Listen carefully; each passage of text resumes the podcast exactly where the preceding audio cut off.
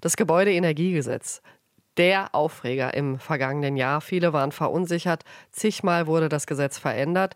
Inzwischen stehen die Fördermöglichkeiten fest und heute startet die KfW-Förderung für klimafreundliche Leistungen. Thema jetzt für Wirtschaftsredakteurin Lisa Splanemann. Lisa, wer kann von dieser KfW-Förderung profitieren? Also das sind jetzt erstmal Privatpersonen und zwar diejenigen, die Eigentümer von einem Einfamilienhaus sind, da dann auch selber drin wohnen. Die können ab heute einen solchen Antrag stellen. So steht es auf der KfW-Website eben für eine Heizungsförderung und das Ganze geht dann gestaffelt weiter. Ab voraussichtlich Mai können dann Eigentümer von Mehrfamilienhäusern einen Antrag stellen und dann nochmal ein kleines Stückchen in die Zukunft, voraussichtlich ab August, können dann wiederum Eigentümer von vermieteten Einfamilienhäusern einen solchen Antrag Antrag stellen. Und wie viel gibt's? Also welche Zuschüsse?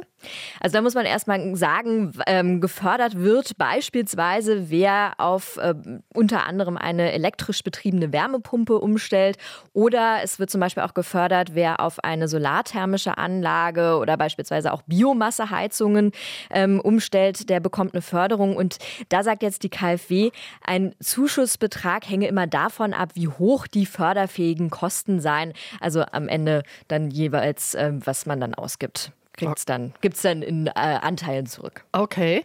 Äh, was soll mit dieser Förderung erreicht werden? Also Ziel ist ganz klar, Klimaneutralität in Deutschland zu erreichen, damit dann natürlich auch den CO2-Ausstoß zu verringern. Eine Studie des Bundesverbands der Energie- und Wasserwirtschaft zeigt, dass in Deutschland die Gaszentralheizung das am häufigsten genutzte Heizungssystem ist, gefolgt von Ölheizung. Und da soll eben viel passieren, um dann äh, möglichst klimaneutral zu werden.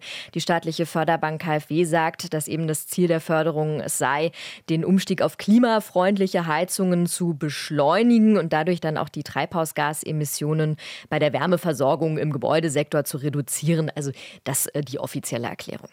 Na, das hat im vergangenen Jahr ja nicht geklappt. Dieses Gezerre mhm. um das Gebäudeenergiegesetz hat ja genau das Gegenteil äh, ausgelöst. Ne? Hast du vollkommen recht. Also gerade diese Unsicherheit hat dafür gesorgt, dass unter anderem es eine gestiegene Nachfrage bei der Modernisierung von Öl- und Gasheizungen zu sehen war.